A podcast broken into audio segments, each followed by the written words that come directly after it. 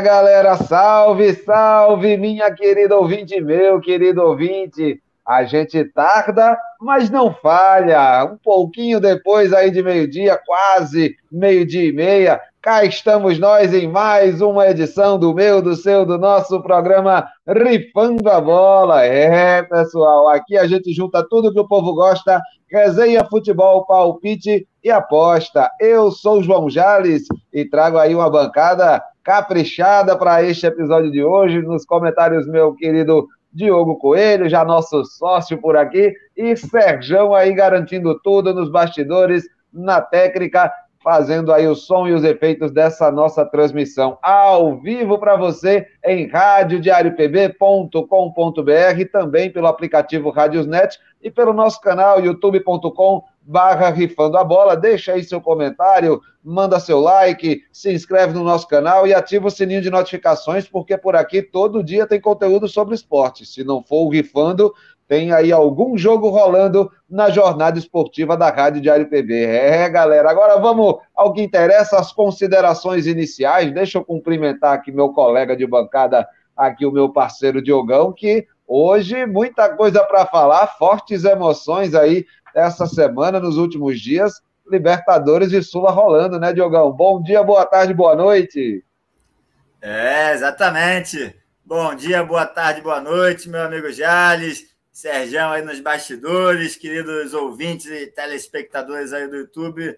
É, muita coisa, muita decisão rolando aí nos campeonatos sul-americanos, né? Libertadores, Sul-Americana aí já tivemos os primeiros classificados para as quartas de finais aí né, nessa terça-feira. Vamos falar muita coisa disso hoje também.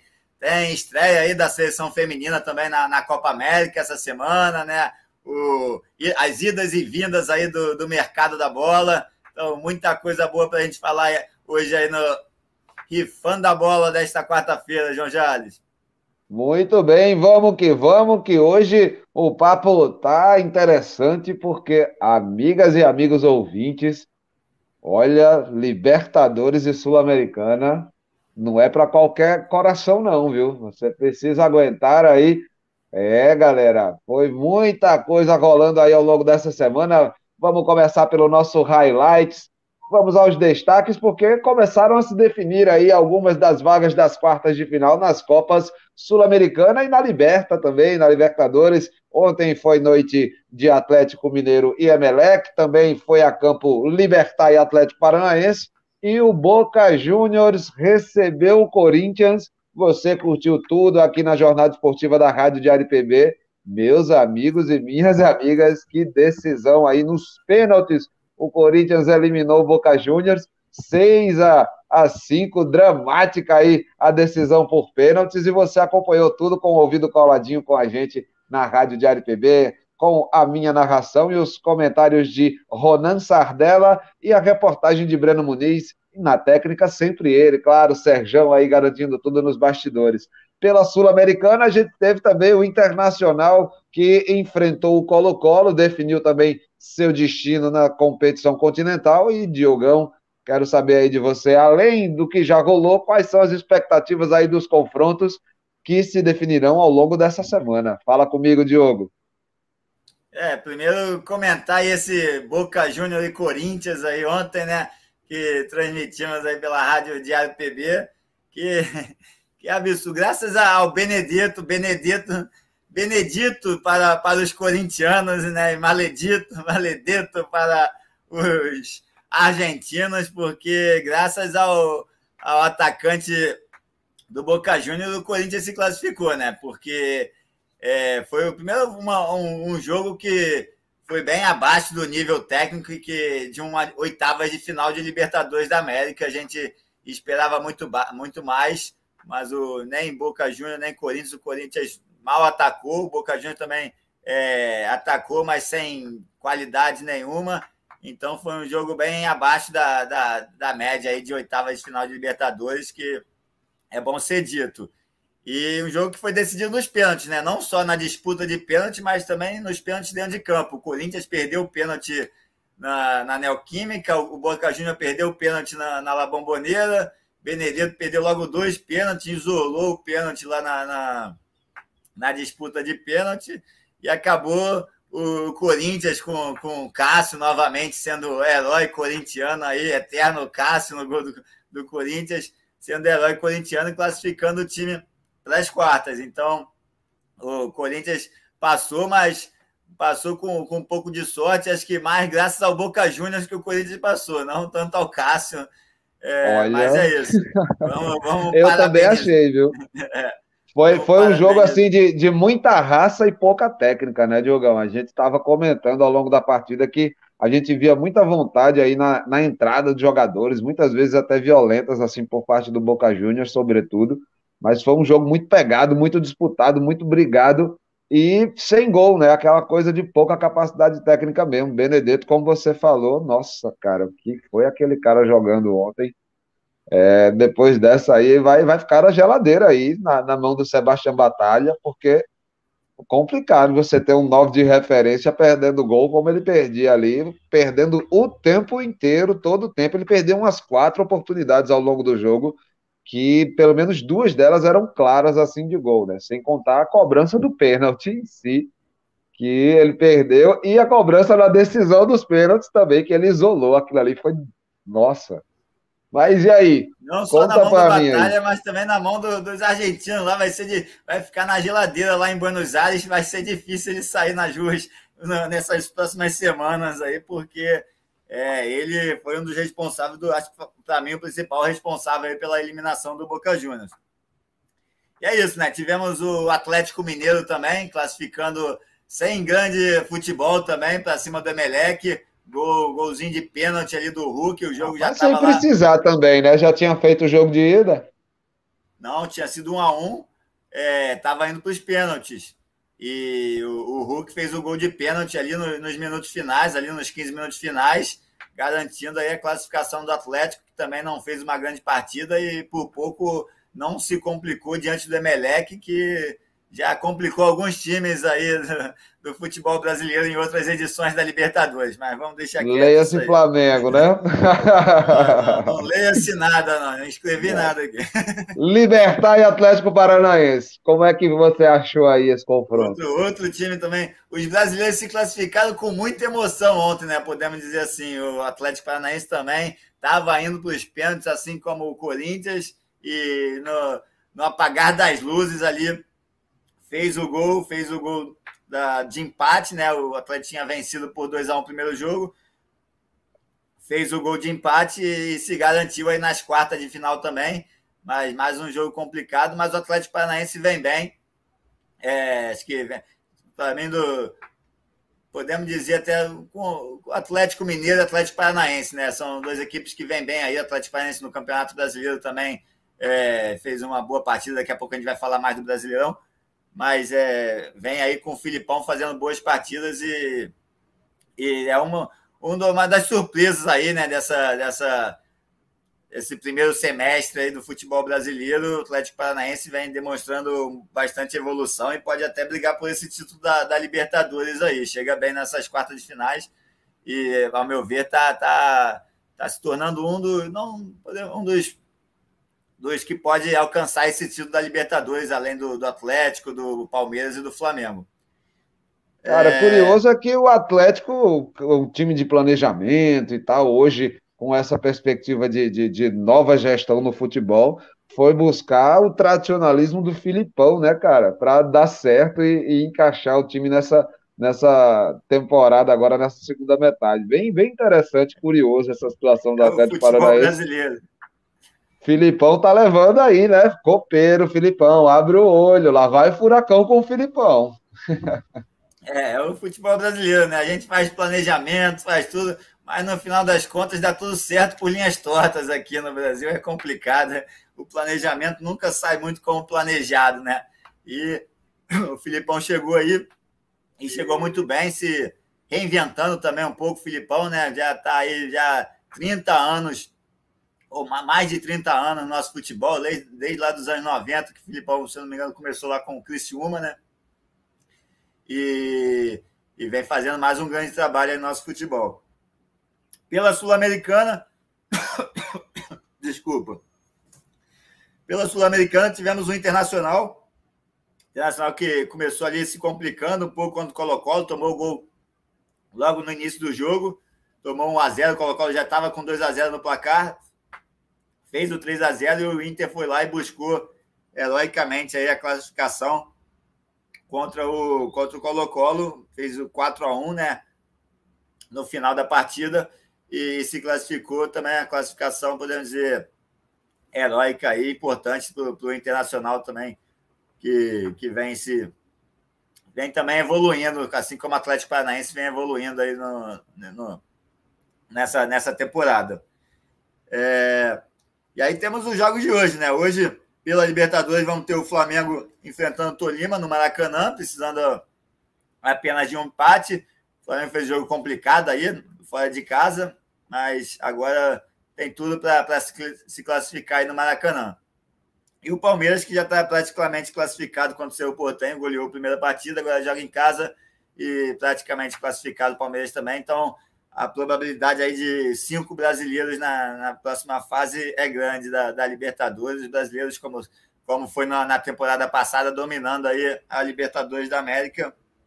E podemos dizer também a Sul-Americana, vamos ver né, como é que vai ser hoje na Sul-Americana. Hoje temos bastante brasileiros jogando pela Sul-Americana. Tem, temos o Ceará, o Santos, jogam hoje. Aliás, Ceará e Strongest vai ter transmissão da Rádio Diário PB, né? Narração deste que vos fala e técnica aí de Sérgio Ricardo. Hoje, 7h15 da noite, todas as emoções de Ceará e da Strongest, jogo de volta. É, cara, o Vozão vai definir a vaga em casa e fez bonito no jogo de ida, né, Diogão? Exatamente, exatamente fez bonito e agora vem aí para ganhar, né? Ganhou fora de casa, 2 a 1 e agora vem só precisando de empate. Vamos torcer para que dê tudo certo aí para o Ceará no jogo de hoje. Não arrume nenhum problema, que está tá com, a, com a vaga encaminhada também. Basta fazer o dever de casa. Assim São Paulo como... também joga hoje, né? Ou joga assim amanhã? São Paulo é amanhã. São Paulo é amanhã contra a Universidade Católica. Quem joga hoje é o Santos precisando da vitória aí, empate vai para os pênaltis aí com o Santos, que empatou 1 a 1 fora de casa.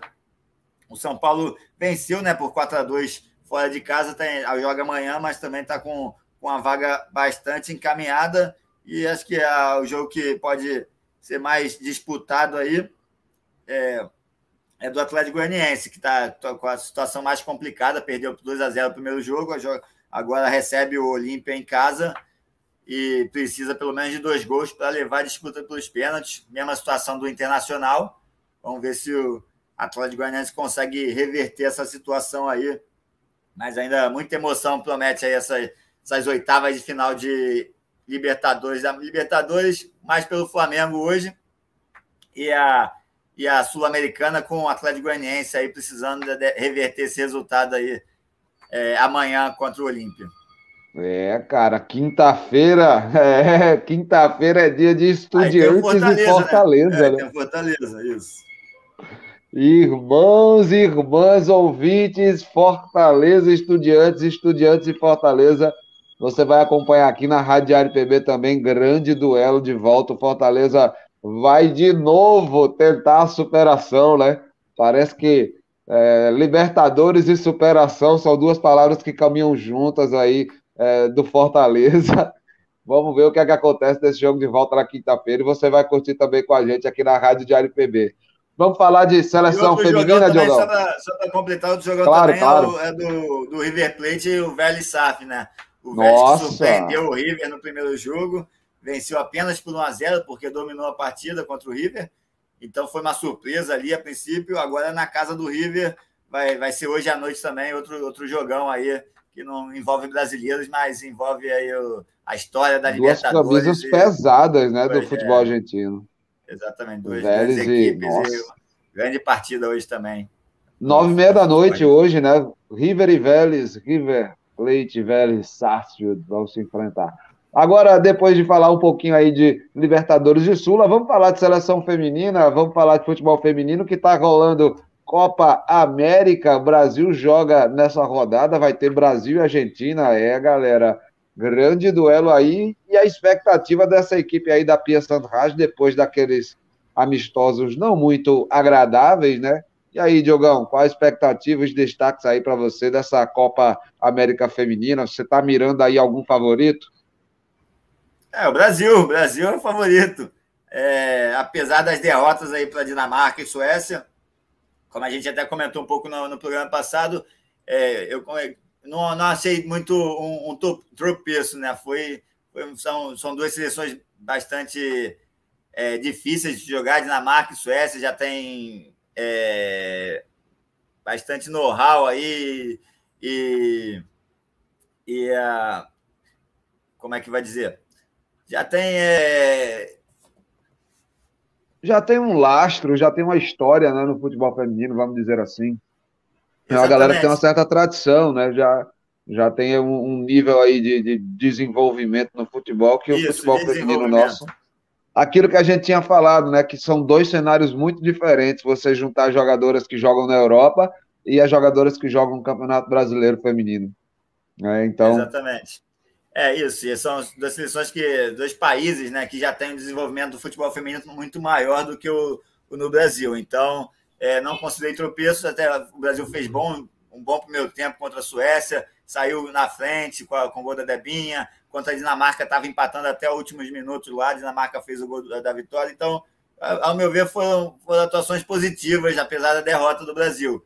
E a gente aqui na, na, América do Sul tem um desenvolvimento maior do que as outras seleções da América do Sul. E a, o Brasil ganhou sete das oito Copa América disputada desde 1991. Então a tendência é que a gente vá, vá, vá bem na Copa América e conquiste mais um título aí. E a estreia é justamente para a Argentina, que é a única seleção que também ganhou a Copa América, né? Ganhou em, em 2006, a Argentina ganhou, o Brasil ficou em segundo lugar. Então vamos ter a estreia do Brasil contra a Argentina nessa, nesse sábado, nove da noite.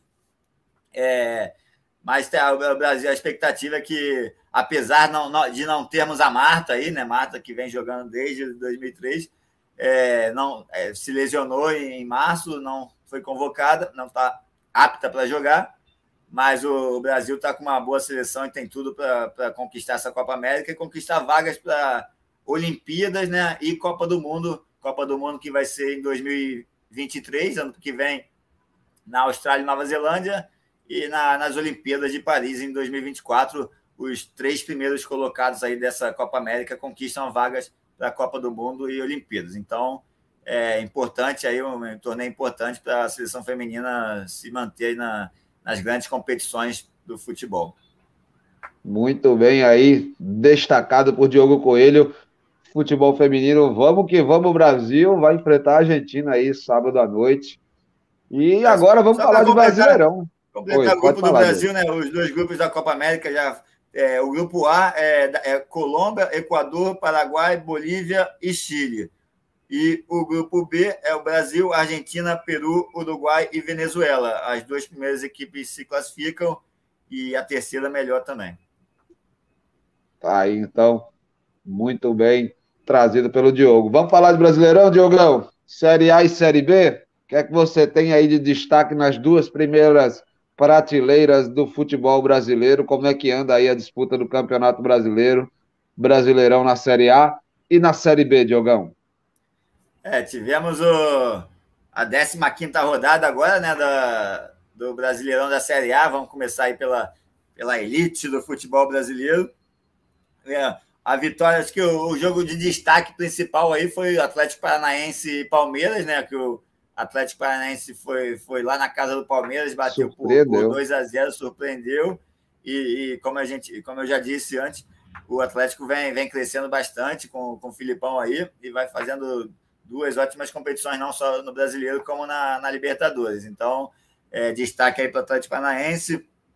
Flamengo vem se recuperando aí com Dorival Júnior, quem diria agora, né? Como a gente disse, o planejamento certo por linhas tortas. Né? O Flamengo vai se recuperando aí com, com Dorival Júnior, é, que chegou a poupar os jogadores no, no primeiro tempo, entrou o Arrascaeta, o Gabigol entrar no segundo tempo, o Flamengo conseguiu a virada aí para cima do Santos na Vila Belmiro e vai crescendo também.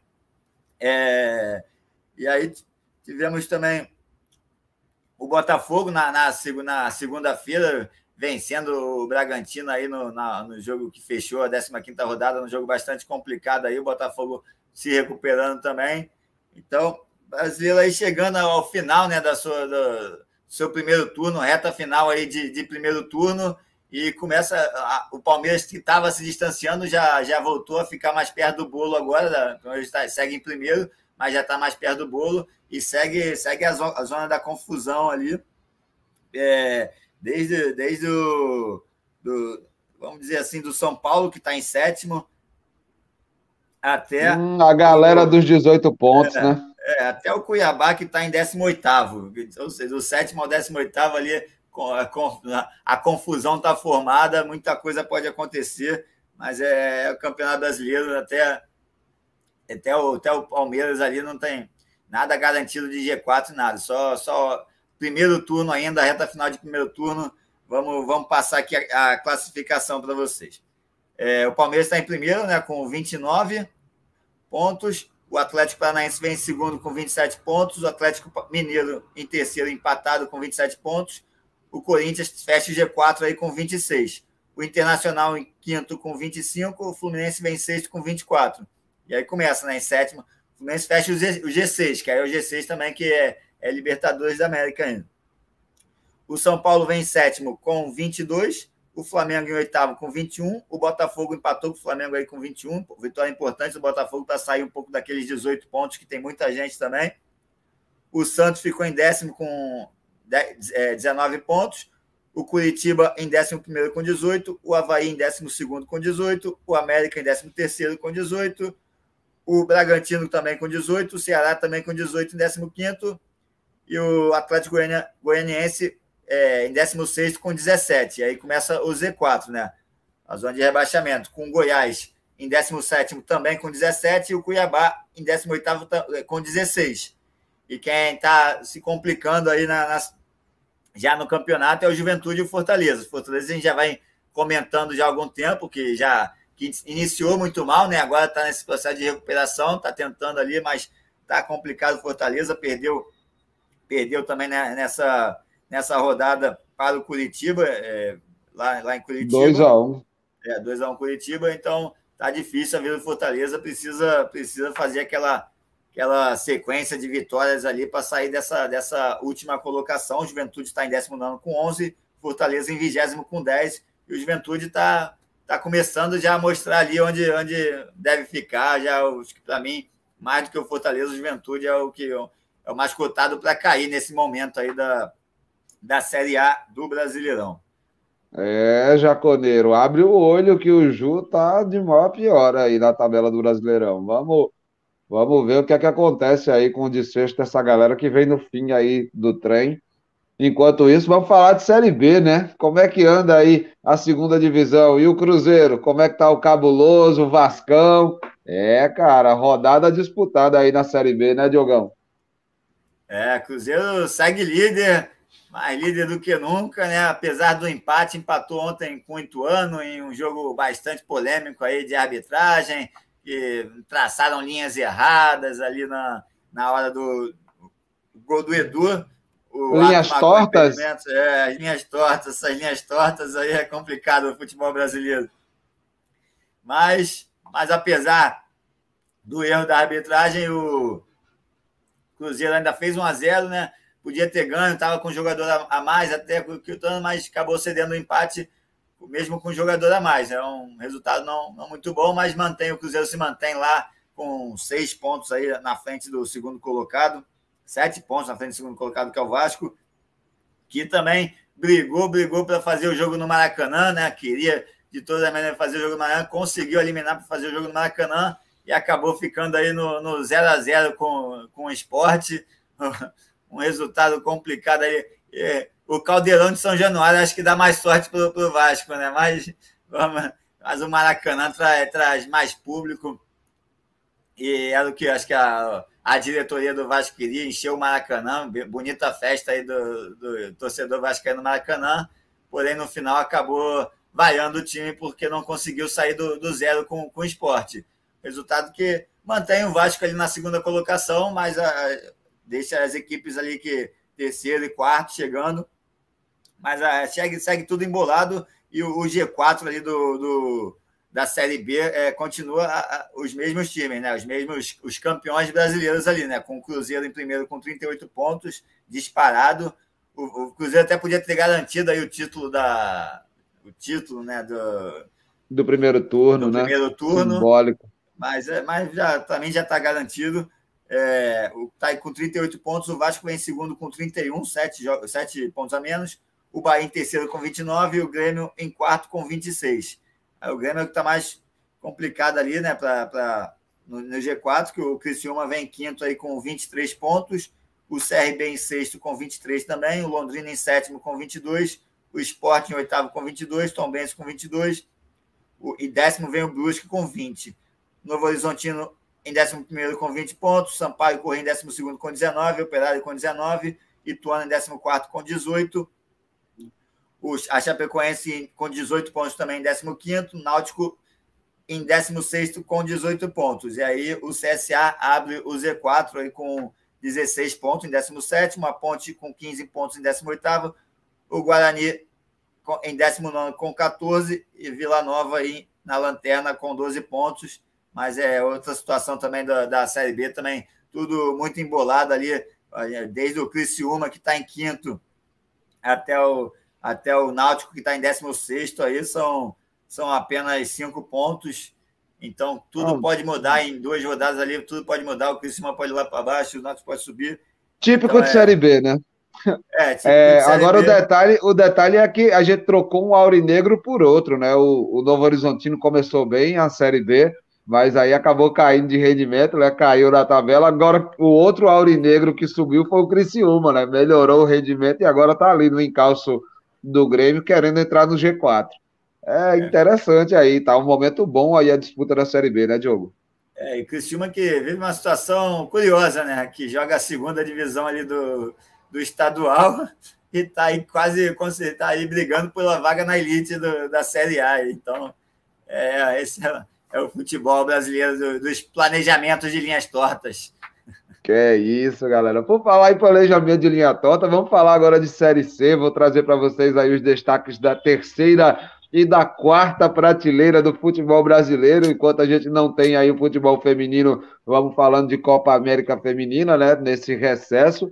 E aqui a gente conta com todas as informações dos clubes paraibanos. Vamos começar na Série C, onde está o Belo e a Raposa. E olha, não foi uma semana muito boa, não, para as duas equipes paraibanas na terceira divisão. O Belo, pelo menos, conseguiu beliscar aí o empate nessa 13 terceira rodada da Série C, né? Visitou o Brasil de Pelotas lá no Bento Freitas, em Pelotas, no Rio Grande do Sul, e conseguiu um empate em 0 a 0 com a equipe do Chavante. Então, o Belo somou mais um ponto e continua aí na sua empreitada é, na luta pelo acesso para a segunda divisão. Já o Campinense não teve a mesma sorte, vamos dizer assim, né? A Raposa acabou abrindo o placar com dois minutos de jogo. Dione foi e fez logo o primeiro gol da partida, mas o Botafogo de Ribeirão Preto virou e ampliou, né, para cima do Campinense, venceu por 3 a 1 em pleno amigão e acabou causando a demissão do técnico Raniel Ribeiro, né? Rodou aí o comandante da Raposa, ele que tinha conquistado dois títulos paraibanos, é, o vice-campeonato da Série D do ano passado, o, a, o direito de jogar a Copa do Nordeste, né, duas edições seguidas, fazia tempo aí que a equipe do Campinense não vivia um momento bom, mas ultimamente aí os resultados não ajudaram, não corroboraram com a permanência de Raniel e ele saiu aí. Agora a gente tem um novo comandante e vamos ver o que é que acontece aí. Enquanto isso, Vou passar para vocês também como anda a tabela de classificação né, é, do Brasileirão Série C. Trazer aqui para vocês os detalhes, né? E, assim, segue o Mirassol né, na liderança. A gente já imaginava que o Mirassol é, seguiria na liderança. E detalhe que tem um jogo a menos, né? Ele tinha um jogo aí com o Botafogo, mas teve o seu jogo adiado por conta do Ministério Público da Paraíba, que recomendou que o jogo fosse realizado de portões fechados por conta dos festejos juninos, né? Então, complicado demais aí essas restrições que o Ministério Público paraibano querem fazer, né? Enfim, é, Flávio Tavares, agora sim, Flávio Tavares é o novo técnico do Campinense, né? Saiu aí o Raniel Ribeiro, foi, foi pediu demissão, né? Saiu em comum acordo com a diretoria e a equipe da Raposa já contratou Flávio Tavares, ele que é conhecido também como o príncipe do acesso. Se o Givanildo Oliveira é o rei do acesso, o Flávio Tavares é o príncipe aí, técnico cearense, que chega para comandar a equipe do Campinense. Voltando para a tabela de classificação da Série C. Primeiro lugar, Mirassol, com 26 pontos. Segundo lugar, o Paysandu com 23. Terceiro, o ABC de Natal com 23. Quarto, o Belo. É, cara, o Botafogo da Paraíba tem 21 pontos na quarta posição. Em quinto, o Botafogo de Ribeirão Preto tem 20 pontos. Sexto lugar para o São José com 20 pontos. Sétimo, Manaus também com 20. Oitavo, a Aparecidense, até agora fechando esse G8 aí para a próxima fase. Lembrando que a primeira fase da Série C só tem um turno, né? Então são 19 rodadas, é, faltam seis aí, né, para rolar e vamos ver o que é que acontece. Quem está fora do G8? Nono lugar, Figueirense com 19 pontos. Décimo lugar, Ipiranga com 19 pontos. Décimo primeiro, o Remo com 18. Décimo segundo, Volta Redonda com 17. Décimo terceiro, Vitória da Bahia com 15. Décimo quarto, Altos do Piauí com 15. Décimo quinto, Floresta com 15. Décimo sexto, Confiança de Sergipe com 14. E aí, na zona de rebaixamento, a gente tem o Ferroviário com 12 pontos em 17º, o Campinense na 18ª posição com 12 pontos, o Brasil de Pelotas é o 19º, penúltimo colocado com 11 pontos, e na lanterna, em 20 colocado, é o Atlético Cearense, tem 10 pontos somados até agora na Série C. Então, tá aí essa tabela de classificação, o Belo, apesar de ter empatado, conseguido beliscar só um, um pontinho fora de casa, segue aí firme e forte no G8, defendendo inclusive uma posição muito boa no G4, enquanto o Campinense, por outro lado, está lutando aí contra o rebaixamento. Faltam seis rodadas para a Série C. Abre o olho, Raposa, abre o olho aí, técnico Flávio que está chegando. E vamos falar da Série D, né? Souza e São Paulo Cristal aí são os clubes paraibanos que jogam na quarta divisão do Brasileirão. Vamos para o grupo A3, né? Que é o grupo onde eles estão situados na primeira fase dessa Série D do Brasileirão, trazer para vocês o resultado dessa rodada, porque o Souza vai se encaminhando aí, encaminhou sua classificação para a próxima fase, muito bem aí o Dino, fez uma campanha até aqui extremamente importante para a equipe do Souza, para a história também do Souza, fazendo uma ótima campanha, diria que uma das melhores campanhas que, que o Dino já fez aí nas participações que teve na Série D do Brasileirão. Então, o Souza segue na vice-liderança, né? Melhor que o Souza, apenas o Retrô de Pernambuco, que ainda é líder do grupo A3. Então, a classificação do grupo é, é a seguinte: na liderança a gente tem o Retrô, né? Com 27 pontos, o Souza tem 23 em segundo, e Casa em terceiro lugar tem 20 pontos, América de Natal em quarto tem 18 pontos. São os quatro times que estão é, passando aí dessa classificação. E aí o Afogados em quinto com 16 pontos. O São Paulo Cristal é o sexto com 12 pontos. Já tem aí poucas chances remotas a equipe do Carcará. O Globo do Rio Grande do Norte tem apenas oito pontos e o Crato com cinco pontos na lanterna aí desse grupo A3. É esse o resultado e a situação da Série D do Brasileirão. Vale lembrar que o Souza venceu o duelo com o São Paulo Cristal, né, na última rodada no confronto entre os paraibanos, fez 1 a 0 no Marizão lá em Souza e vai seguindo firme e forte aí, encaminhando sua classificação. Próximo compromisso das duas equipes é o, o São Paulo Cristal recebe lá em Cruz do Espírito Santo o Globo e o Souza vai visitar o líder do grupo, o Retrô, na Arena Pernambuco, na região metropolitana de Recife. Está aí para vocês. Esses são os dados das duas últimas prateleiras do Campeonato Brasileiro. Vamos dar aquela pincelada no mercado da bola, Diogão. Quem foi que você trouxe aí de destaques? Porque a janela de transferência ainda nem abriu no futebol brasileiro, mas já tem uma galera aí assinando contrato. Estou sabendo de um tal de Arturo Vidal que assinou com o Flamengo. É verdade esse bilhete, Diogão? Parece que sim, parece que sim. A tudo indica que Vidal está chegando aí no, no Rio de Janeiro, no Flamengo, né? Já está tudo acordado já, falta só assinar. Tem essa questão também da janela só abrir no, no dia 18 né, de julho. Então, assim como o Cebolinha, né, que também já está acordado, já está tudo certo, fechou o contrato, só pode estrear ah, depois do dia 18, que é quando libera a janela, para liberar a vinda daí do Benfica para o Flamengo. O Vidal está praticamente na mesma situação aí, então o Flamengo vai, vai reforçar bastante o time aí com, com Cebolinha e Vidal. E estão falando agora até de, de Sanches, né? O Sanches aí pode também pintar no Flamengo, mas aí começam as especulações, galera querendo vender notícia, tem muita coisa acontecendo agora aí, né? muitas especulações acontecendo, né? Falar um pouco dos do jogadores de seleção brasileira, né? Temos a, a ida do, do, Gabriel Jesus aí, que saiu do City, foi agora foi para o Arsenal. A transferência aí segue na Premier League, mas agora está no Arsenal. E Pô. Richardson também, né? É, Richardson o também. Pombo saiu do Everton para integrar a equipe do Tottenham. Agora vai jogar com o Harry Kane, cara. É, acho que vai ser muito bom aí para o Richardson, bom para nossa seleção também. Jogadores aí vão, vão, provavelmente vai estar atuando mais, principalmente o Jesus principalmente deve estar atuando mais. O Richardson já atuava, era, era estrela né, do Everton. O Jesus deve atuar mais no, no Arsenal. Então acho importante também o Leeds, o Rafinha também, né? Saiu do Leeds, foi para o Chelsea agora também, grande contratação, grande é, caminho aí do, do Rafinha, que pode fazer história no Chelsea e vão torcer para que, que dê tudo certo para ele lá, né? É, e é isso. E aí, mais especulações aconteceu, né? Tem o Cristiano Ronaldo, que pode estar tá indo lá para o Barcelona, tem o Neymar, que não sabe se fica ou se sai do, do PSG, que também. Estão falando mas eu pensei que ele tinha ativado a cláusula contratual de renovação automática.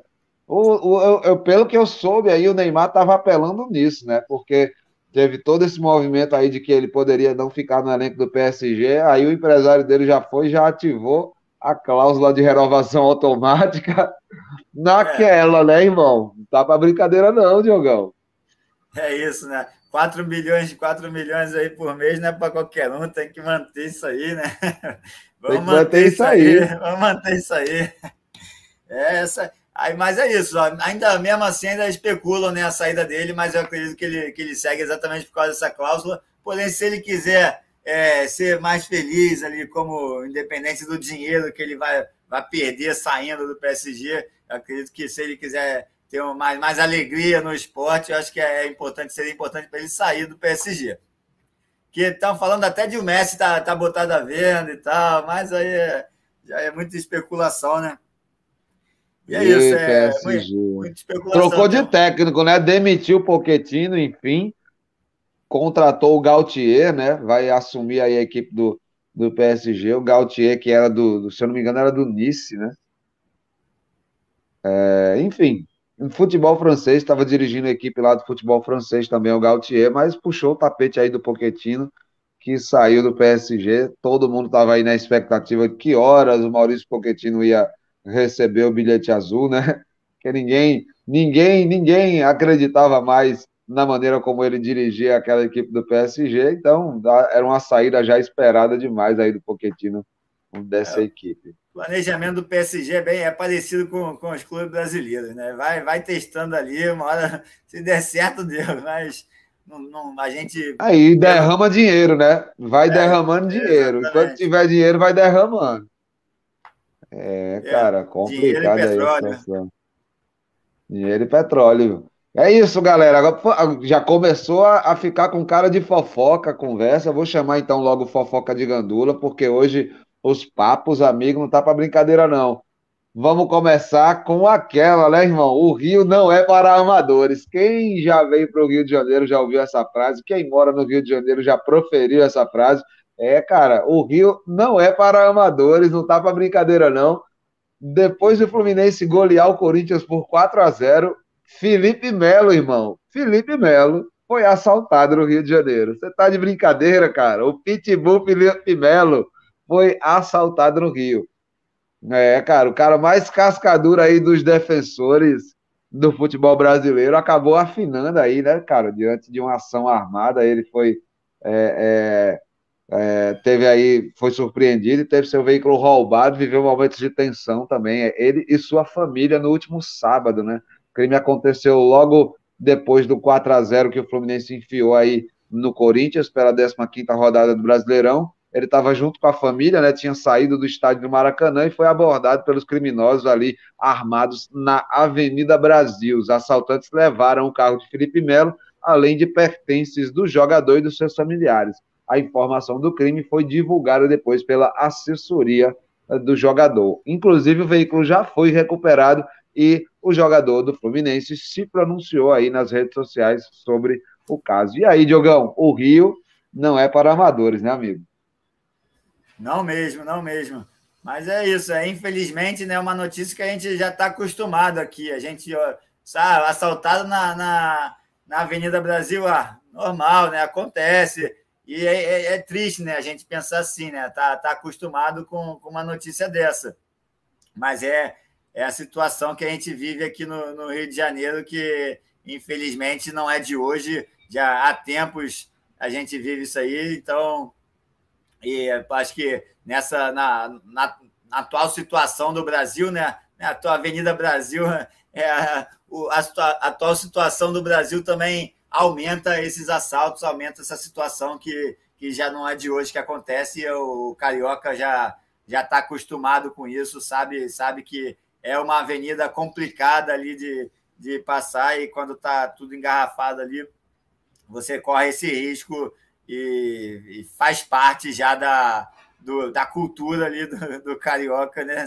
É, aceitar, ah, normal, ah, saltar na Brasil, grande coisa, faz parte.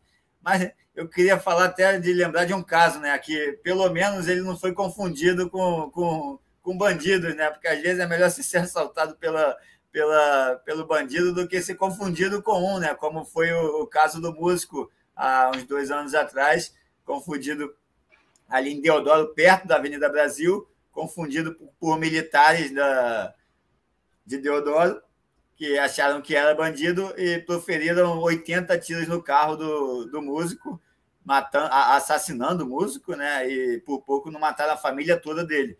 É, é. Por sorte, a família sobreviveu mas é isso, é a situação que a gente vive no Rio. Por isso que a gente fala que o Rio também não, não é para amadores, porque às vezes é, é, melhor ser assaltado por um bandido do que ser confundido com um na, pela polícia, pela, pela, pelo exército pela polícia, que também com a maioria não tem. É, a maioria está despreparada para isso e pronta para tirar sem perguntar antes. Então, até porque vive a situação complicada, tem um lado da polícia também que é uma situação complicada. O Rio de Janeiro é é dominado aí por bandidos também, é dominado por, por facções, por milícias. Então é muita, é muita coisa acontecendo no Rio que a gente também não dá para ficar julgando muito. Agora é, é claro que, que você, não, você, você não pode atirar sem, sem perguntar, você não pode é, é, julgar ali. A polícia tem que, tem que fazer o papel dela, independente da situação que o, que o Rio de Janeiro tem, a polícia tem que estar preparada para isso, e às vezes é melhor você ser abordado por um assaltante que vai só roubar o teu carro do que por um, por um militar que vai te metralhar dentro do carro. Então, é complicada a situação no Rio de Janeiro. É, Complicado que... e preocupante, né? Muito, muito preocupante. É, é isso. A última você... vez que, que eu vi a galera se preocupar assim, numa situação dessa, né? Porque realmente, né, cara, você, você recebe a notícia de que o Felipe Melo foi assaltado com seus familiares dentro do seu próprio carro. Isso é uma situação preocupante. A última vez que, que eu ouvi uma coisa assim que preocupasse tanto, deixasse todo mundo assim nessa expectativa, foi a história do sequestro do Somália, né? Que no fim das contas era só balela, era só fake news. Somália estava de ressaca e não queria ir para o treino do Botafogo.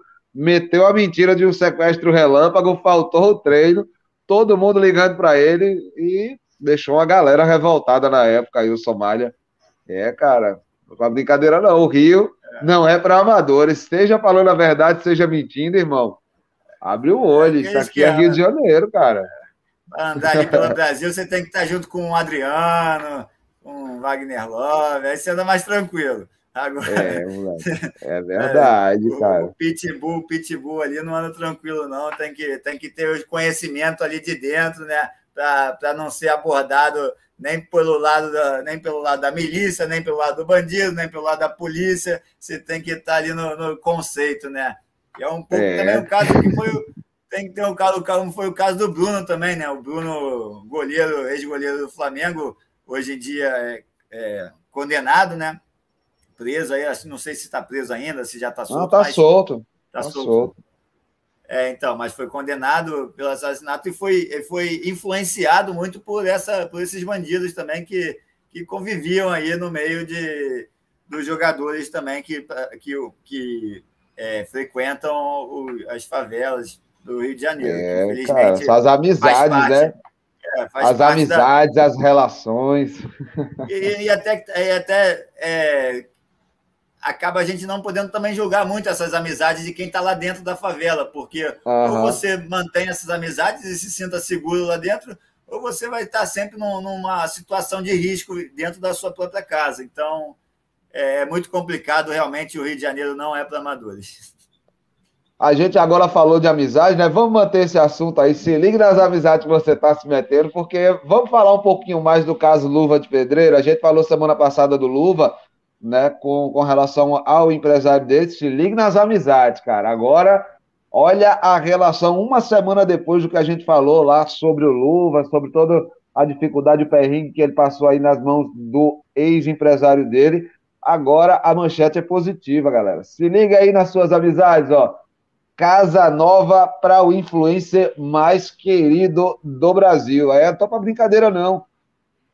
Irã Ferreira, de 20 anos, o Luva de Pedreiro, agora, meu amigo, com sua fanbase de 14 milhões de seguidores no Instagram, 18 milhões de TikTok, a nova assessoria dele, agora ligada ao astro do futsal Falcão, é, tá procurando reorganizar. E o Luvinha, cara, tá pra brincadeira não, tá de casa nova, é, tá mais feliz, tá mais disposto, tá gravando uns vídeos, tirando umas fotos na moral, sabe? É, é importante isso pro Luva, né? Ele teve, inclusive, aí pauta, foi pauta, né, no, no, Fantástico lá na Rede Globo, teve entrevista aí com o Cabrini também, né, no Câmara Record, enfim, é, teve um, uma série de coisas aí, e a antiga assessoria do cara foi para a justiça tentar barrar, né, a veiculação dessas matérias aí com o Luva de Pedreiro abrindo o jogo sobre como era a relação com o ex-empresário dele lá da ASJ Consultoria. Agora, é, essa mesma consultoria aí que estava agenciando o Luva, né, segue com esses procedimentos jurídicos aí e a gente vai acompanhando aqui. O que importa é que o Luva está feliz, né, cara? Casa nova, alugou a casa, agora tem uma estrutura, tem um espaço, tá de boa, tá dando um conforto para os familiares dele. Agora, de fato, a estrutura, os bens, o, o, os valores estão começando a aparecer, né? Porque o cara tinha uma, tem uma fanbase enorme não fazia sentido o que a gente comentou semana passada, o cara ter R$ 7.500 na conta bancária, né, Diogo? Ah, exatamente, é absurdo, né? É isso, é o empresário lá que deu, deu para ele 7.500 e fez contrato de 1 milhão, de 1 milhão e 300. Então, a gente chegou a comentar já na, na semana passada, né, o absurdo que, que é e, e a, a, situação dele, né, que é uma situação que acontece com muita gente aqui no, no Brasil, né, de não ter não ter um estudo, não ter um preparo para quando chega ao, ao, ao estrelato, podemos dizer assim, né? Chega a, a, a, fazer sucesso, começa muita gente, muito, muita gente mal intencionada aí de entrar de, de olho grande na, na, na conta da, da pessoa, né? Então, que bom que, que o Luva agora está tá, tá se se ajeitando aí na vida com o Falcão, parabenizar o Falcão também, como a gente já parabenizou na semana passada, é, que conseguiu, conseguiu é, ajeitar essa, essa, essa forma que o Luva tem para seguir como, como um influencer aí nas suas redes sociais, seguir ganhando seus seguidores e seguir fazendo seus vídeos com uma qualidade de vida melhor, porque agora que ele conseguiu esse tem tudo para subir aí né, na vida, agora vai ficar rico, vai ficar milionário com uma boa, com uma, uma boa agência por trás dele, que é o Falcão que agora chegou, acho que tem tudo para dar certo aí, né? E é uma, é uma história que a gente tem que levar de, de, de modelo um pouco também, né? De tomar uma lição, né? com tudo isso que é, que bom que o Luva deu certo, mas muita gente aí que não tem esse essa mídia toda que o Luva teve acaba num crescimento um pouco menor, sendo ludibriado por diversas agências aí também que, que acaba enganando as pessoas e, e depois acaba a, pessoa que tinha tudo para dar certo fica na, na, depressão brigando na justiça contra esses, esse, essas pessoas mal intencionadas, esses criminosos também, podemos dizer assim. É, esses então, aproveitadores, né? É, aproveitadores aí. De, então, é o que tem muito aqui no, no, Brasil e no mundo, infelizmente.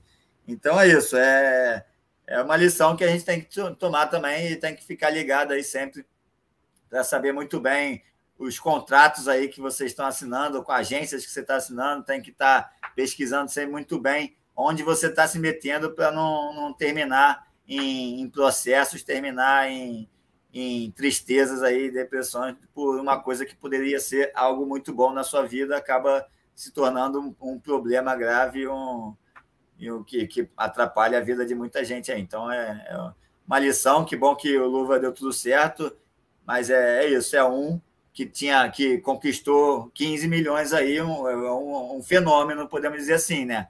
Porque os outros que vêm, vêm aos poucos, que conseguem, conquistam um pouquinho, acaba sendo é, alguns né, acabam sendo ludibriados e não tem a mesma condição que o Luva teve de, de se livrar dessa com, como, como foi, com, essa, com a rapidez que foi. Porque a gente sabe que o processo na justiça aí, a história é bem diferente do que. É, cara. Ó, a gente acaba pagando caro, né? No, no fim das contas, a gente acaba pagando muito caro para acabar se, se desvencilhando, saindo dessas figuras nefastas assim. Então é bom abrir o olho aí, você que trabalha também com conteúdo, você. É, cara, tem que abrir esse olho aí, porque senão você acaba pagando caro mesmo para sobreviver. É. Por falar em pagar caro, vamos falar de uma galera que pagou muito caro aí, né, bicho? Deivinho. É, a despedida do Deivinho, Davidson, Davidson para VIPs, né, cara? Porque foi brincadeira, não. A torcida pagou caro nos ingressos da despedida de Davidson do Palmeiras. E eu fiquei de bobeira aqui com os valores que apareceram quando a gente resolveu apurar, né? Numa espécie de palco no meio do salão do restaurante Brasa, lá no Allianz Parque, Davidson tirou é, fotos e tudo mais, as luzes apontadas para si, né? Aquele grid de fundo, tirando foto. Sabe aquele evento de superstar, de popstar, de festival, meet and greet, que a galera vai, conhece lá o músico no camarim, tira uma foto e tal. Cara, foi o mesmo formato da despedida do Davidson. O mesmo formato. Eu, eu fiquei me perguntando se o Davinho era jogador de futebol ou, ou era TikToker, celebridade, influência, porque eu fiquei sem entender. Enfim, nas mesas que estavam por lá, né, do restaurante, é, os presentes comiam no, no esquema all inclusive. Então, a galera já tinha a refeição ali, o, o, o, o jantar já tudo pago, você pagou pela mesa, pela. Cara, um evento luxuoso, irmão, para se despedir do cara. Massas, pizzas, saladas, brusquetas, é. é. Não tá, tá pra brincadeira, não. E entre tudo isso, né, uma foto com ele, é, o homem que decidiu aí a final da Libertadores de 2021, fez o Palmeiras tricampeão da América, né? Depois daquele erro do Andréas que. Eita, Andréas, já vai tarde, filho. Enfim, Uh, só a gente é que pode falar mal dele, disse o torcedor do Palmeiras. Então, ninguém pode falar mal do Devin, deixa quieto, porque o coro de Devin, Devin foi puxado, levando o ex-jogador ao famigerado desenrola, bate joga de ladinho, né? Por isso que a gente já tira a onda. O bicho é o quê? É um jogador de futebol, é um TikToker. Cara, as pessoas foram 231 pessoas que pagaram entre 250 reais e 650 reais, Jogão. Quanto mais caro, mais perto do Davidson. Sabe? Enfim, é, saía do Palmeiras muito melhor do que entrou, né? O Davinho disse na, na entrevista de despedida e tal. Diogo, com um cachê desse, irmão, eu também sairia do Palmeiras muito melhor do que eu entrei. E você não? Qualquer um, né? Qualquer um. Ainda mais da maneira que foi a passagem dele ali pelo Palmeiras, né? E tava estava ali sendo criticado bastante até esse, esse gol, esse gol aí que salvou a, salvou a passagem dele no Palmeiras, né? E é isso, como você comentou ali do, do Andrés Pereira, que eu estava comentando também, que é impressionante, né? Como é, como é o futebol e a vida, porque o Andrés Pereira que via sendo muito elogiado, já preparando para a renovação no Flamengo, para continuar no Flamengo mais anos e, e tinha tudo para dar certo, né? Um erro ali mudou toda a vida do Andrés Pereira no Flamengo e toda a vida do Davidson no, no Palmeiras, né? Porque o Davidson não fazia grande temporada, não tinha, é, não tinha o apoio da torcida e depois desse gol tudo mudou, tudo mudou. Ganhou mais uma temporada no time, né? Jogou mais um ano no Palmeiras. Nossa, cara, isso transformou no produto. É que agora ele não é só o Davidson, o Davin jogador, né? Ele agora também é o TikTok. A gente tá vendo aí. Quem organizou a despedida do Davin foi o Fred do Desimpedidos, né, cara? Então, você já viu que ele virou produto, né? Então... o Davidson tinha que mudar esse desenrola e bate. Ele tinha que botar a cena dele se jogando no final da Libertadores com tapinha do, do árbitro. Desenrola, bate e se joga de ladinho. Porque aquela ali foi, foi a pior. Mas isso à parte, é, eu acho absurdo é, esses valores todos pagos aí, né? Esse meet and greet, todo é, uma, é um cenário aí de, da, da alta sociedade palmeirense, né? Podemos dizer assim, alta sociedade, high society, já que estamos falando em inglês, é meet and greet, é isso aqui, é high society do Allianz Parque ali, né? É, pagando caro para ver o, um ídolo que um ídolo improvável aí no Palmeiras. E é isso. É, é, espero que tenha sido tenha tido alguma coisa de solidária ali também, né? Que tenha ajudado aí as famílias que estão passando frio aí nas ruas também, nesse momento desse inverno friorento que estão passando. Bem lembrado, Diogo. Espero que tenha tido alguma ação nesse sentido. Eu não vi. Eu, a, princípio, eu não vi nenhuma ação nesse sentido. A gente só vê aí o, valores é, absurdos, né? Para ir lá ver, ver o Davidson. Ao incluso, é o mínimo também, né? Ao incluso é o mínimo para essa situação. 250 reais para uma criança para? Coitada da criança lá, às vezes a criança está nem afim de estar tá lá, mas é porque Para comer lá, uma, uma pizza e, e, e, comer um pão com, com, com tomate em cima. É, tem nem, é, tinha nem um caviar, pô, tinha nem um caviar, foi o quê? Bruchetas, saladas, massas e pizzas, pô, tá. Ah, tá de sacanagem, tá né? De brincadeira, tá de brincadeira. Tá de Mas é brincadeira. É mas é isso, é, é, a única, tipo, eu acho um absurdo, mas se tivesse alguma, se tiver, ainda não, não tenho certeza se tem ou não tem, mas se tiver alguma situação nessa questão de solidariedade para ajudar é, pessoas aí que estão passando fome na, nas ruas e frio também, eu acho que já aí já muda um pouco o cenário. Se não, é, é só absurdo mesmo. É, tá aí registrado também, e faço das suas palavras as minhas. Se não tiver responsabilidade social diante dessa ação aí, foi só mais glamour, mais produto, mais casca vazia, né? Vamos que vamos, agora vamos nos aproximando do apagar das luzes, vamos chegando para a nossa fileira de palpites e vamos pegar agora o nosso Sérgio.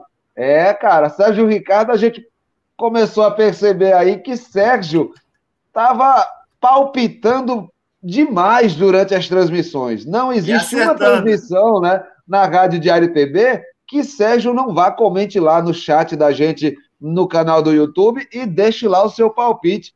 E o melhor de tudo, ele acertou a maioria dos palpites. Então a gente resolveu trazer Sérgio para falar aí também os seus palpites na lista de jogos que a gente traz no Pitacos e Palpites. Sérgio, vamos chegando por aqui, vai se aproximando para o nosso estúdio. Chega por aqui que a gente cabe todo mundo aqui apertadinho. Bora, Sérgio, e aí, meu irmão? E aí, grande Jales, e aí, Diogo, é um prazer aí estar com vocês aqui, fazendo essa mini participação aqui. E dizer que hora e outra aí eu vou lá, jogo meus palpites né, e acerto. E eu vou contar um segredo para você. Eu já acertei duas vezes já é, em, em, aposta bet, né? Se eu não me engano, uma vez tirei 600 reais, outra vez foi 400. Diga aí. Olha, então, cara. Eu rifando a bola e acompanhar a jornada, se liga nos meus palpites. Hum, tá aí, ó. Você fica de olho aí no Sérgio, que é, é, é, um, é uma joia a ser lapidada aí no mundo dos palpites, Sérgio Ricardo. Do nada a gente descobriu ele aí, ó, metendo os palpites certeiros. Aliás, a gente agora também está com uma galera nova aqui, parceiros novos, né? Chegando na Rádio Diário PB. Agora a gente tem a galera do Mostbet, né? Você que nos acompanha por aqui na Rádio Diário PB, tanto no Grifando a Bola quanto na Jornada Esportiva, você agora pode conseguir aí até 125% de bônus com a Mostbet, aí o nosso parceiro. Acesse mostbet.com, vá fazer o seu cadastro e no espaço do cupom você coloca a palavra certeiro. É, exatamente, a palavra certeiro lá no cupom, e aí você recebe 125% de bônus no seu primeiro depósito, até R$ 1.700 para você começar apostando aí no MostBet. Então, se junta com a gente aí, junte-se a nós, vem com o MostBet, é, acesse mostbet.com e aposte na MostBet. Aposte com quem vence, mostbet.com. É isso, galera. Vamos agora para a nossa lista de palpites. Vamos trazer aqui para vocês o que foi que a gente colocou. Trouxe Libertadores, Sul-Americana, Série B e Brasileirão, né? Vamos lá. Vamos começar pela Libertadores, duelo de argentinos Colón e Talheres pela Libertadores é um outro duelo que não é tão badalado quanto River e Vélez, mas é um duelo tradicional também no futebol argentino, né, Diogão? E aí, você acha que dá Colón ou dá Talheres? Eu acho que dá Talheres, pelo que o Talheres já mostrou jogando contra o Flamengo, por exemplo. Eu acho que o Talheres tem uma qualidade ligeiramente maior que a do Colón. E você, Diogão? É, o Colom vem melhor, né? Só, não sei se está tendo um retorno aí do Sérgio, mas uh, vai continuar aqui. O, o, vem melhor, na, fez um, uma primeira fase melhor. O Talheres fez um, um bom, uma boa primeira fase também. Estava no grupo do Flamengo, chegou até a empatar com o Flamengo em casa. Então é, é um jogo aí complicado, tipo, de, de palpitar até, né? é difícil, mas eu acredito pela, pela primeira fase que o Colón fez, acho que o Colón se classifica aí nesse, nessa disputa, Jales. E aí, Sérgio, Colón ou Talheres? Neste jogo aí entre argentinos, qual dos dois você acha que passa? Olha, eu vou seguir aqui o conselho do Diogo, eu acho que também vai dar empate também. Tá aí, então. Colocado aí, Sérgio, meteu empate Colón e Talheres, mas vai passar o Colón aí na decisão por pênaltis. Vamos ver. Próximo duelo: River e Vélez. River Plate e Vélez. Esse sim é o duelo da primeira linha do futebol argentino. Cara, quem já acompanhou Libertadores, Copa Mercosul, todas aquelas coisas, sabe do que o Vélez é capaz. E tá aí, né? O River Plate enfrentando o Vélez nesse duelo. Olha, eu vou de River. E você, Diogão? É, o primeiro confronto aí o Vélez surpreendeu, né? Todo, todo mundo esperava um River Plate melhor. O Vélez dominou a partida, venceu por 1 a 0 é, Eu acho que o, que o River consegue aquele resultado magro também de 1 a 0 e vamos para os pênaltis ali, torcer para o Vélez passar nos pênaltis. É, cara, estão dividindo por aqui. E você, Sérgio? River ou Vélez? River 2 a 0 Eu sempre torci pelo River e eu achei, eu acho também que eles estão assim com um time, apesar do último empate, não foi esse jogo. O último jogo foi empate, os dois foi? Foi 1 a 0 foi 1 a 0 Vélez. ah, foi 1 a 0 Vélez, né? Mas eu vou apostar no, no River Plate mesmo, 2 a 0 é, Tá Sou bom otimista. aí. Eu, é, eu também, eu também eu acredito que o River consegue reverter esse negócio, Sérgio. Próximo jogo, Flamengo e Tolima. Flamengo e Tolima, olha, irmão, tá fácil, bicho. Para mim é Flamengo. Flamengo passa pelo Tolima, não tem muito problema, não. Você, Diogão? É, estarei lá no Maracanã hoje e vou ver aí a vitória do Flamengo, 3 a 1 Flamengo. Boa, ainda anotou um golzinho aí pro Tolima, é, cara. E você, Sérgio, qual o placar que você bota aí? Eu não sou flamenguista, mas dessa vez com certeza torcerei pelo Flamengo, né? Eu vou botar 2 a 0 aí a favor do Flamengo. Tá aí anotado, todo mundo, unanimidade. Primeira unanimidade dessa, dessa mesa hoje. Flamengo e Tolima, todo mundo confia no Flamengo. Vamos ver aí o rubro-negro. Outro rubro-negro que vai a campo também, competição da Comebol, só que pela Sul-Americana, é o Atlético Goianiense, vai enfrentar o Olímpia. É, meu irmão, não tá pra brincadeira não. O Dragão vai receber os paraguaios aí lá no Antônio Ascioli, né, em Goiânia. E pergunto para vocês, e aí, vai dar Atlético Goianiense ou vai dar Olímpia? Diogo Coelho. É, Olímpia que começou o ano já eliminando o Fluminense, né, da, da Libertadores Agora eu acho que vai eliminar o Atlético Goianiense também. Apesar de estar torcendo para o Atlético Goianiense, eu não, acredito que o Atlético Goianiense possa fazer esse 2 a 0 para cima do Olímpia. 2 a 0 vai para os pênaltis, né? Tem que fazer 3 a 0 para se classificar. Não, não acredito.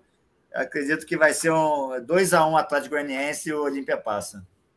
Eu pensei exatamente no mesmo placar, Diogão. Eu acho que o Atlético vence, mas vence por um gol de diferença e ainda tem esse risco aí de tomar esse gol do Olímpia eu acho que vai ser 2 a 1 ou 3 a 2 para o Dragão, mas quem passa de fase é a equipe paraguaia.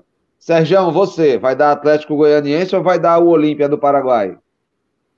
É, o Atlético Goianiense ele vai ter que ganhar com quantos gols de diferença aí nesse jogo? Dois, dois Cara... gols vai para os pênaltis e três gols que se classifica.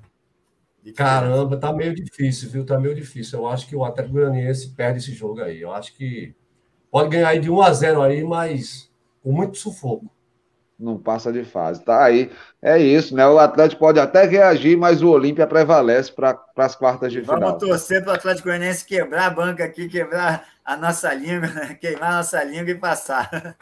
É, cara, vamos torcer, vamos torcer, porque olha, o Olímpia é casca grossa. É time que é encardido para ganhar, viu? Dá trabalho a equipe paraguaia. Vamos falar de Série B? Série B do Brasileirão, a gente tem aí na nossa lista Grêmio e Náutico. É, cara, jogo difícil aí para a equipe do Náutico e situação delicada para o Grêmio, né? Joga em casa, precisa vencer porque tá no limite do G4, tá com a galera ali no seu cangote, né? Fungando na nuca. É complicada a situação. Vamos ver aí o que é que acontece com o Grêmio. Eu acho que esse jogo vai dar empate. E você, Sérgio? Acha que o Grêmio vence o Náutico? Vai ser lá em Porto Alegre esse jogo. Rapaz, eu, eu, fui um, eu sempre fui um cara assim antigremista, sabe? Não, não sei, eu não tenho simpatia por esse time, entendeu? Não sei o que, que é, algo, entendeu? Não sei se é coisa lá do Rio Grande do Sul, algo assim. Mas eu vou torcer pelo Náutico. Vou torcer pelo Náutico, pelo menos 1x0 aí, vamos apostar em 1x0. É, eu também vou de Náutico aí, eu vou, vou, vou tentar azedar esse angu aí do, do, do Grêmio. Eu acho que o Náutico rouba um, um, pontinho, dá uma beliscada no empate fora de casa, o Grêmio fica só no, no 1 a 1 aí com o Náutico nessa rodada. E você, Diogão? Eu estava pensando aqui mais na questão do Sérgio com o Grêmio ali, acho que a questão dele talvez seja mais com o Internacional, né? Que ele gosta mais do Inter, aí por gostar mais do Inter acaba desgostando do Grêmio. Talvez seja um pouco isso, né, Sérgio? Mas, o vermelho já dominando aí. Bonita, bonita roupa. É, mas eu vou de Grêmio, eu vou de Grêmio. acho que o Grêmio ganha aí do Náutico. O Náutico está tá tentando fugir da zona de rebaixamento. O Grêmio está começando a vencer aí na, na Série B, né? Está buscando ali a voltar à elite. Acho que o Grêmio ganha em casa 1x0 Grêmio. Cuidado Boa, com a zebra. É, cara, tá com cara. Esse jogo tá com. Olha, amigo, pode se transformar na batalha da arena. Quem lembrou da Batalha dos Aflitos aí? Fábio Mozart, ele que é torcedor aí do Náutico. Um abraço, Zé Barata, torcedor do Náutico, torcedor do Timbu aí, na expectativa também com esse jogo contra o Grêmio. Sabe muito bem o que foi a Batalha dos Aflitos aí entre Grêmio e Náutico lá no Estádio dos Aflitos, no Recife. Próximo jogo da nossa lista, Criciúma e Vasco pela Série B. É, meu irmão, o Aurinegro Carvoeiro Tigre recebe a equipe do Vasco. Vai ser jogão, porque é confronto direto lá na parte de cima da tabela, né? O vice-líder com o Criciúma está em quinto, né, Diogo? Então vai Isso. ser complicado aí. Eu acho que o Vasco ganha. E aí, Diogão? Eu acho que vai dar empate isso aí, hein? Sei não. O Vasco vem de um empate com o esporte, vai jogar fora de casa agora. É... o Criciúma está tá melhorando. Eu acho que vai dar empate, um, um a um. Azedando o angu do, do Vascaíno, nosso flamenguista Diogo Coelho. Ó, Tá bom, tá bom. Sérgio, e aí, você, Criciúma ou Vasco nessa rodada da Série B? Olha, dessa vez eu vou, eu vou, fazer, eu vou dar o meu palpite em consideração ao meu cunhado, que me deu de presente a camisa do Ibis, e ele é vascaíno doente. Então eu vou torcer pelo Vasco. Vou botar aí 2x1 um aí pelo Vasco aí. Tá certo. Olha só a referência, a relação entre o Vasco e o Ibis. É impressionante o que a gente escuta no Rifão da Bola, né, bicho? É muito papo aleatório. Tá certíssimo. Vamos que vamos. Pelo menos deu maioria, deu maioria Vasco aí nesse palpite. Só o Diogão mesmo querendo complicar a vida eu... da galera que torce pro Almirante. Para fechar a régua. Fala, Sérgio. Eu sou daquele que mata a cobra, eu não mostro só o pau, não, mostra a cobra morta. Eu tô aqui, aí, ó. Tá certo. Ah, garoto, bonita aí, ó. Clássica. Camisa do Pássaro Preto aí de Pernambuco, Ibis. Muito bem. Para fechar a régua, para falar agora o último palpite, o último jogo aí do nosso programa, Red Bull Bragantino e Havaí pelo Brasileirão. É, cara, a gente transmitiu essa semana as emoções aí do jogo do Red Bull Bragantino, que teve todos os gols possíveis anulados e perdeu de 1 a 0, né? E aí, gente, agora? Agora recebe o Havaí. Diogão, vai dar Red Bull Bragantino ou vai dar Havaí nesse duelo? Vai ser lá em Bragança. É, em Bragança. Acho que da Red Bull, Red Bull, apesar da derrota aí para o Botafogo na segunda-feira, fez uma, uma boa partida. É, até, acho que merecia a vitória, mas o futebol tem essas coisas, né? E acabou perdendo. Mas a Red Bull acho que vem recuperando um pouco o bom futebol e acho que, que vence do, do Havaí em casa uns 2 a 0 Ah, eu, eu não preciso dizer, né? Eu dispenso comentários, eu estou aí colado com, com o Braga. Vai, massa bruta. Eu acredito também num placar tranquilo. 2 a 0 3 a 1 O Red Bull Bragantino sai vitorioso nessa rodada. E você, Sérgio? Bragantino ou Havaí? É, eu, eu também estou com o Bragantino também, né? Apesar de daquele último jogo, né, sofreu aquele sufoco, né? Mas é, eu estou com o Bragantino. Eu, eu é isso. Aí... Unanimidade também. Unanimidade na mesa aí, então, Braga. Fechando a nossa lista de pitacos e palpites.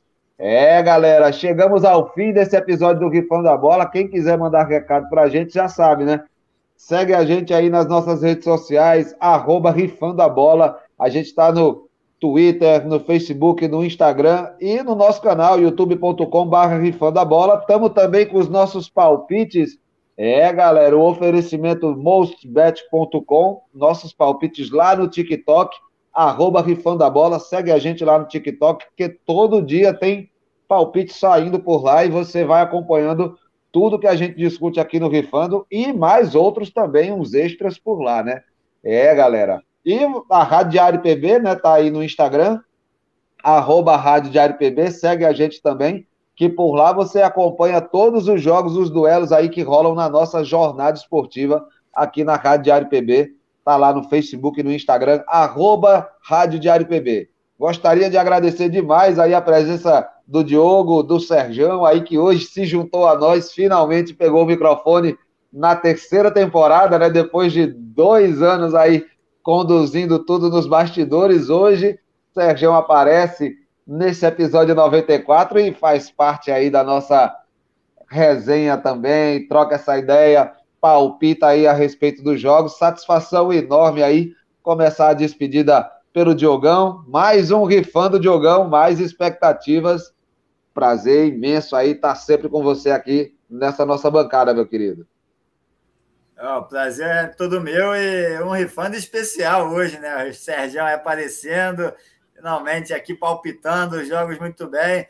É um prazer estar, estar com você, o Jales, e agora com o Sérgio aqui também nessa, nessa bancada. E é isso, né? Foi. Quero, quero agradecer a todos aí por mais, essa, por mais esse programa, esse ótimo programa, e convidar aí todos para seguir na jornada esportiva da Rádio Diário PB, que não para, né? À noite temos aí Ceará e The Strongest e muito mais aí pela semana. É, e agora com mais esse novo patrocinador, Mostbet, aí se inscreva lá, mostbet.com, com, com o cupom né, o certeiro, e vai ajudar a gente aí nessa nossa caminhada. Então, É um prazer enorme estar aqui, agradecer a todos. Bem-vindo, Sérgio. É um prazer estar com você aqui nessa bancada também. E até a próxima, galera. Valeu, boa, boa semana a todos e até semana que vem. É isso aí. Salve, salve, Diogão. Muito bem lembrado também pelo Diogão, você que nos acompanha aqui no Rifando. A gente também tem aí a nossa doação, né? A nossa continha de doação. Você pode contribuir aí, fortalecer o nosso trabalho. Se você quiser fazer uma doação para o Rifando a Bola, para a Rádio Diário PB, você faz aí a nossa chave Pix, é rifandoabola.gmail.com. Se você quiser também fazer a doação pelo PicPay, pode procurar o nosso perfil lá no PicPay, é arroba rifando a bola, também está por lá, você pode doar também no PicPay, né? Principalmente o PicPay, que de vez em quando solta aí um voucherzinho de dois reais, três reais, cinco reais, dez reais. Se você tem PicPay, manda esse, essa doação para a gente, manda esse voucher que a gente aceita de muito bom grado e que você colabora aí, fortalece o nosso trabalho aqui na Rádio Diário PB e no Rifando a Bola. Sérgio, é, cara, hoje estreando aí no microfone, nas câmeras, aparecendo ao vivo e a cores e muito vermelho, né, Sérgio? Satisfação enorme estar com você hoje, aparecendo aqui no Rifando, meu querido. É, é, eu sou um cara discreto, né? Então meu voto é discreto, né? Não querendo botar política no meio da parada aqui. Mas eu gostaria de agradecer a todos, né? Do, do todos que acompanham o, o Rifando a Bola, que acompanham a Rádio Diário PB. E gostaria também de dizer que eu fui um cara sempre dos bastidores, né? Eu sempre trabalhei com mídia, trabalhei com publicidade, né? Sempre trabalhei com arte e, e a minha arte está é, tá, é, tá, é, tá por trás das câmeras, está né? na direção, está fazendo edição, que eu faço com o maior prazer, me arrepio quando eu estou fazendo a técnica da transmissão é, da, da, da, jornada esportiva da Rádio Diário PB, porque aquele lance do ao vivo realmente acontece. Quando entra no ao vivo, dá aquele aquele fiozinho na barriga e, e, quando a gente vê a coisa acontecer, é o pagamento, né? Mas é isso, eu sou um cara dos bastidores, hora e outra, assim, apareço tal, não, não sou muito de dar entrevista, eu evito esse, é, é, dar entrevista, mas no, é, no caso da gente aqui, um momento desse de descontração, estou à disposição aí do convite aí do próximo programa. Chego de novo aí para dar meus palpites e até alguns comentários. Agradeço é, a você, Diogo, a você, João Jales, é, duas figuras finíssimas. João Jales é um cara que eu conheço ele é, de um bom tempo, o Diogo eu conheço ele é, virtualmente, mas eu não vejo a hora de eu estar no Rio de Janeiro e bater com ele para tomar aquela cervejinha bem gelada e bater aquele papo e se conhecer pessoalmente. Você é um cara que aparenta ser gente fina, tendo um coração bom, como o João Jales também, e toda a galera que participa da jornada esportiva da Rádio PB. E gostaria também de aproveitar esse momento de agradecer a vocês por acreditar nesse projeto da Rádio Diário PB, que já sabe muito bem que a dificuldade é muito grande para a gente manter no ar com poucos patrocinadores, com poucos apoios, mas nós somos guerreiros, né? É, nós somos brasileiros e brasileiro não desiste. Então, é isso aí.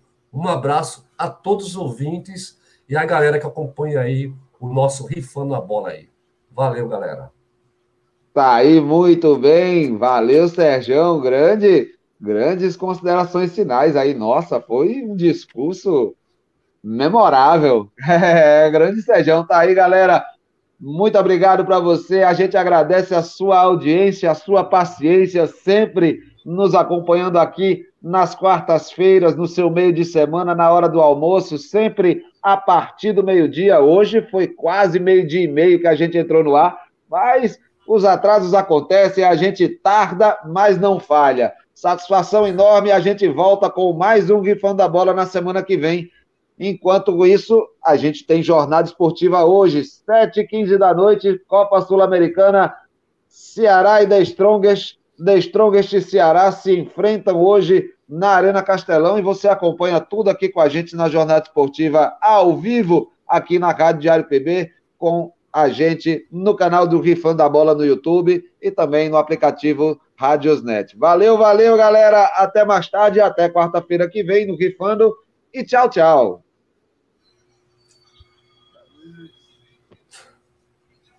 Valeu.